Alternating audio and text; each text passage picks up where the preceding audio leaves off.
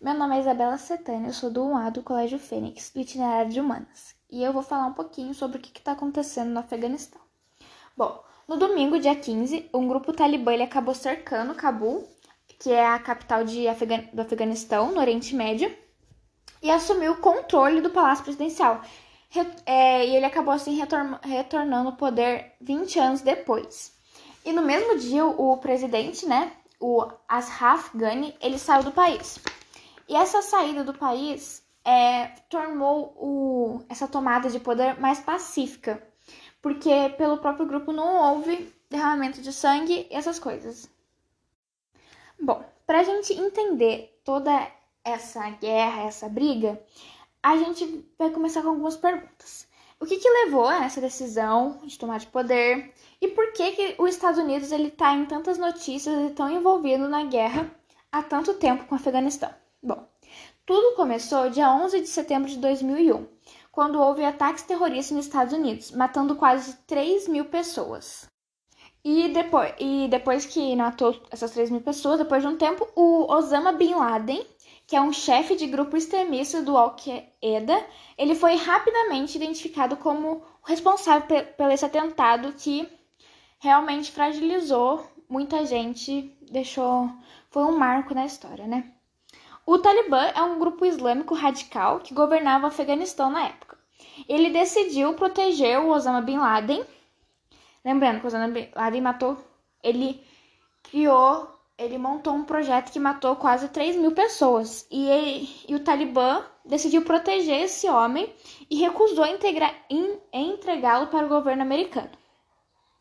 Então, depois de um mês protegendo Bin Laden, é, os Estados Unidos eles lançaram ataques aéreos contra o país, né? Por eles ficaram com muita raiva, porque eles perderam 3 mil pessoas, é muita gente. E outras nações elas entraram na guerra, né, também, mas elas apoiaram os Estados Unidos. E o Talibã ele foi rapidamente removido do poder depois desse atentado. Mas o grupo ele não desapareceu, ele não acabou, ele continuou crescendo, aliás, juntando aliados, né? Ele voltou a ter influência sobre muitas pessoas. E os Estados Unidos ele tem muita, teve muita dificuldade para impedir que o atual governo afegão entre em colapso e, e para acabar né, com esses ataques violentos, bombas promovidas pelo Talibã. Bom, e como é que começou, como começou e por que que começou os ataques ao Afeganistão? Bom, é uma fala do presidente George Bush nós não desejávamos essa missão, mas vamos cumpri-la. Ele anunciou isso antes de começar os primeiros ataques aéreos contra o Afeganistão em 7 de outubro de 2001, mais ou menos um mês depois do ataque, né? E essa ação militar de ataques aéreos contra o Afeganistão foi meio que uma resposta militar aos ataques do 11 de setembro que mataram exatamente 2.977 pessoas em Washington, é, New York, na Pensilvânia. E essa missão, de acordo com Bush, era para impedir o uso do Afeganistão com base nas operações terroristas e atacar a capacidade militar do regime do Talibã. E depois né, dessa fala do George Bush, é, os primeiros alvos foram áreas militares pertencentes ao lado né, mais radical do Talibã, campos de treinamento da Al-Qaeda, redes extremistas que eram até comandadas por Bin Laden também foram atingidas, né? E mais que 18 anos depois, é mais ou menos difícil dizer se essa missão foi concluída. Por quê? Porque o Talibã ele continua a exercer pressão no país por meio de ataques e atentados. E ele já, né, com essa tomada de poder, ele pode voltar a ter um papel oficial na estrutura do governo. E isso se as negociações foram bem sucedidas, né?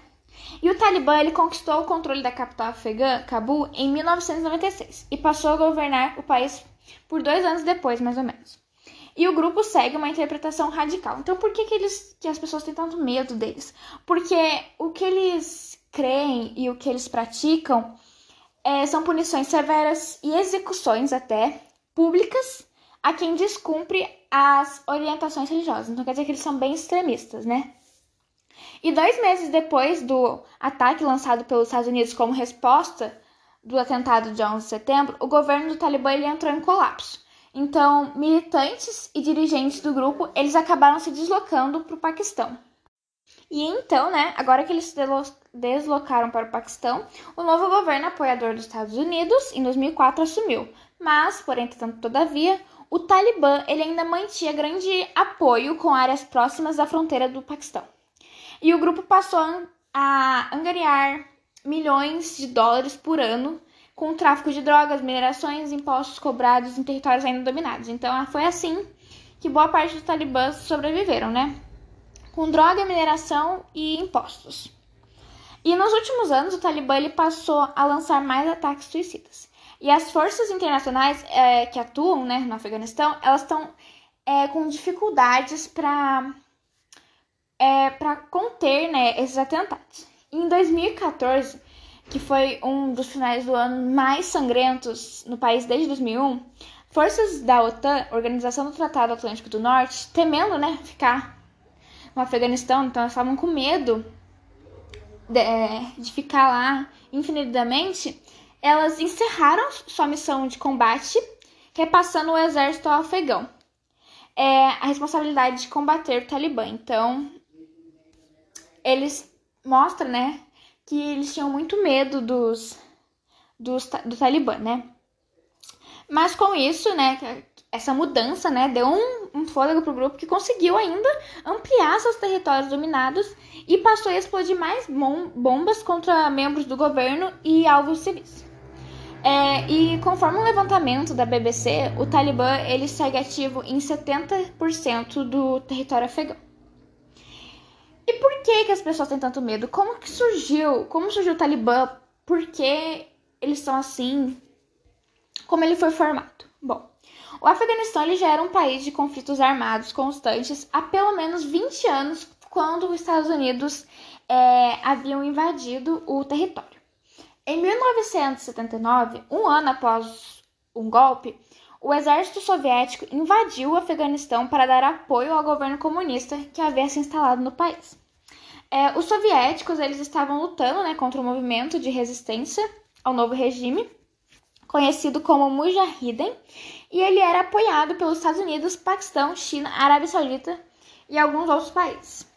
Em 89, as tropas soviéticas se retiraram do país. Porém, entretanto, todavia, a guerra civil ainda continuou. No caos que se seguiu, o Talibã nasceu. Então, toda essa reviravolta, é, em que mudava de, de, apoiador, mudava de regime, é, exército soviético invadindo, em todo esse caos, o Talibã nasceu para causar mais caos e discórdia, né? Bom, e o grupo assumiu uma grande relevância nas fronteiras do norte, é, como no Paquistão e no sudeste do Afeganistão. Os talibãs eles prometiam lutar contra a corrupção e melhorar a segurança. Só que muitas pessoas não acreditavam que eles iam melhorar a segurança e ir contra a corrupção de formas tão violentas, né? E na época, então, muitos afeganistanos eles estavam casados é, e eles também estavam cansados né, do excesso de disputas internas, é, Mujahideen, e, e durante essa guerra, então, eles estavam assim muito esgotados. A gente pode fazer essa comparação como quando surgiu Hitler, que as pessoas já estavam assim é, sem esperanças com a crise, né? E elas viam Hitler como um como um, um caminho de saída. Então foi assim que as pessoas viram os talibãs como um meio de saída de, tanta, de tanto caos, de tanta discórdia, de tanta corrupção e de tanta violência. Bom, acredita também que os talibãs eles surgiram primeiro em escolas religiosas, a maioria que era fundada na Arábia Saudita. E eles pregavam uma interpretação religiosa é, rigorosa da, do Islã. Então, os talibãs eles passaram a promover a sua própria versão. Então, que antes já era rigoroso, passou a ser super rigoroso. Então, a versão da Sharia, Sharia, que é a lei islâmica, que introduzia punições brutais. Então, o que que eram, o que, que agora mudou, né? Agora os homens eles eram obrigados a deixar a barba crescer e as mulheres a usar burca, que cobriam o corpo, a cabeça e só deixavam os olhinhos assim para aparecer. é, o Talibã, ele bania televisão, música, cinema. Ele era contra a educação, ele era e é, né, contra a educação para as meninas. E com esse grupo, é, ele deu abrigo a militares da Al-Qaeda e ele se tornou alvo imediato dos ataques dos Estados Unidos e as forças internacionais após o dia 11 de setembro. Então, mas se isso já aconteceu lá em 2001, 2014, por que tem durado tanto tempo essa guerra, essa, essa briga que chegou até o ano de 2021? Por quê? Há várias razões para isso, né? Mas uma delas inclui a resistência obstinada do Talibã e as limitações técnicas e financeiras das forças afegãs, então eles meio que não conseguem se defender, não têm recursos o suficiente para se defender. E também a estrutura do governo e também a relutância, a persistência né, dos Estados Unidos e dos países europeus em manter as tropas mais tempo no Afeganistão. Bom, em alguns momentos dos últimos 18 anos, o Talibã ele se viu sem saída. E no final de 2019, então, o presidente dos Estados Unidos, da época, o atual Barack Obama, ele anunciou um reforço é, imediato da presença americana no território Afeganistão. O número de militares, militares que chegaram a lá chegou a 100 mil militares. Esse reforço, para que que era? E, então, ele auxiliou né, a expulsar o Talibã das áreas do sul do país porém era uma operação temporária. Então, depois que acabou diminuindo as tropas americanas é, presentes lá, o Talibã conseguiu se reorganizar. Então, isso mostra a persistência né, do Talibã de chegar ao poder, de expandir a sua influência. Então, quando as tropas internacionais elas começaram a sair do país, começaram a dar mais espaço para o Talibã, as forças, as forças afegãs elas foram deixadas para liderar e lutar é, com a, facilmente, entendeu? Mas elas não tinham é, tanta estrutura para lutar contra, né? E para piorar, o governo afegão, que é repleto de divisões tri tribais, eles vivem em atritos internos, entendeu? Então, ele tá sempre em briga ali, dentro, dentro até do próprio país, né? O repórter Dawood Azani, do Serviço Mundial da BBC, ele listou né, algumas razões principais para que a guerra esteja acontecendo até agora, né? E dentro desses pontos né, que ele apontou, elas incluem a falta de clareza política, desde quando a invasão se iniciou, né? É, o questionamento sobre a eficácia da estratégia política dos Estados Unidos nos últimos 18 anos e o aumento da violência por, por parte né, de alguns militantes. É... Esses militantes, então, do Estado Islâmico do Afeganistão, que eles estiveram por trás de alguns dos ataques mais sangrentos nos últimos anos. E também ele destacou o papel desempenhado pelo país vizinho, que é o famoso Paquistão, né? Então, é, não há dúvidas, né? Tipo, por mais que tentem negar, não há dúvida de que o Talibã tem suas raízes no Paquistão e que conseguiram se reorganizar lá durante a invasão dos Estados Unidos. Porém, entretanto, todavia o Paquistão ele se nega, né, obviamente, que esteja protegendo ou ajudando o grupo. Porém, os Estados Unidos ele vem cobrando esforços maiores na luta contra os militantes talibã. Enfim, é, e dentre tanta, né, tantos esforços, tanta guerra, tanto tantos refugiados, né? A gente fica pensando como que o Talibã ele conseguiu se manter forte. Bom, bom, é, como que o Talibã então ele conseguiu se manter forte? É, Estima-se, né, que o grupo arrecade até mais ou menos 1,5 bilhões de dólares por ano. E parte desse dinheiro ele vem de tráfico de drogas. Então, é, a gente tem que ter noção de que o Afeganistão ele é um dos maiores produtores de ópio no mundo e o Talibã domina a maioria das áreas em que estão as plantações de papoula, que são usadas na produção de heroína. Porém, né, não só vivem de drogas e plantações de papoula. Eles também eles conseguem bastante dinheiro com cobrando pedágios de quem viaja né, pelos territórios dominados e de empresas que operam nesse local. Países como o Paquistão e o Irã, eles se negam que estejam financiando o grupo, mas acredito que no domínio que, no mínimo, cidades dessa região estejam contribuindo financeiramente para com o Talibã. Bom, e qual, né, por fim, qual foi o custo, né, de todo esse conflito, de todo esse confronto, de toda essa guerra, né? Bom, obviamente, né, nenhuma vida tem preço. E milhares de militares afegãos morreram. E muitos números passaram a não ser mais divulgados de tão grande que eles eram, né?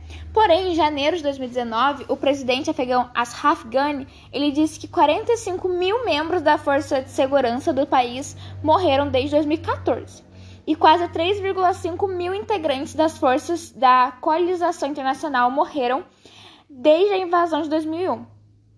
E desses 3,5 mil, 2.300 deles eram americanos. E os números de civis, pessoas, gente como a gente, é muito mais difícil de quantificar. É, e um relatório da ONU de fevereiro de 2019 aponta que 32 mil civis morreram desde o início da guerra. Lembrando novamente que, obviamente, uma vida não tem preço, né? E que essa é uma dívida que nunca poderá ser paga por, pelo Talibã, né? É, o Instituto Watson da Universidade Brown, nos Estados Unidos, diz que 42 mil membros das forças civis dos Estados Unidos e do exército afegão morreram. E o mesmo instituto, o Instituto Watson da Universidade Brown, nos Estados Unidos, diz que o conflito entre o Iraque, Síria, Afeganistão e Paquistão custaram aos Estados Unidos 5,9 trilhões desde fevereiro de 2001. E os Estados Unidos ainda estão conduzindo ataques aéreos contra o Talibã, né? Que foram promovidos pelo atual presidente, ex, né? Presidente agora é o Donald Trump, é, que foi o terceiro presidente a governar os Estados Unidos desde, o conflito, desde que os conflitos se iniciaram. Então agora a gente está no quarto presidente, que é o Joe Biden, né? É, agora, então, né, com toda essa restrição, o Joe tem que tirar os aviões, né, que ele está lá para buscar afegãos, pessoas civis, gente como a gente, até dia 31. E a gente vê que vai ficar. Vai ser um marco na história, né? Que vai ficar muita gente para trás. E que se esses grupos chegarem a se estabilizar até lá, né, vai morrer muita gente, vai é uma coisa assim que dá medo, é aterrorizante para muita gente. E então agora, né, de volta ao poder, o Talibã governa um, o Afeganistão de 38 milhões de habitantes e um PIB de 19,2 bilhões, de acordo com o dado do Banco Mundial. Em 2001, o país tinha 26,6 milhões de habitantes e um PIB de 4 bilhões. Então, a gente vê, né, que de 4 bilhões foi para 19,2 bilhões no PIB. Então, cresceu demais assim, né? E as lideranças europeias estão discutindo né, como é que elas vão lidar com o novo regime do Talibã no Afeganistão. É, o futuro do país ele passa por um verdadeiro jogo de política internacional.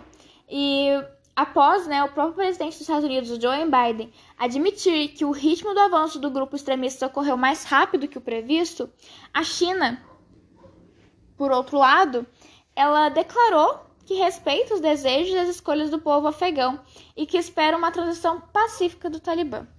O que, obviamente, assim, na minha opinião, a China não está vendo porque ela deve estar cega, porque muitas pessoas estão morrendo, muitas pessoas estão aterrorizadas. No jornal do dia 26, noite passada, é, mostrou pessoa, um avião saindo e pessoas grudando no avião e quando o avião chegava ao ar, elas caíam no chão. Muitas pessoas estavam realmente desesperadas. É, essa situação também foi tratada pelo Conselho de Segurança da ONU, onde o secretário-geral das Nações Unidas, Antônio Guterres, é, pediu uma unidade da comunidade internacional e ainda disse existirem relatos assustadores de severas restrições aos direitos humanos. Muitas pessoas estão preferindo se matar a viver perante um regime talibã.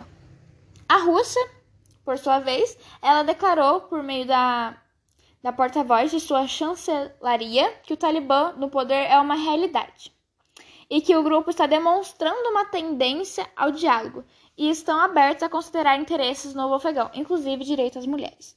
Então a gente vê que mesmo a Rússia estando aberta ao interesse do povo afegão agora, é, ela também está lutando né, pelos direitos das mulheres, que realmente é uma coisa terrível né, de se ver. Mas a gente vê que a China, por um ponto de vista, ela está junto com o Talibã, assim, na paz. Os Estados Unidos totalmente contra. E a Rússia, meio termo, né? Bom, esse foi o meu trabalho. Obrigada.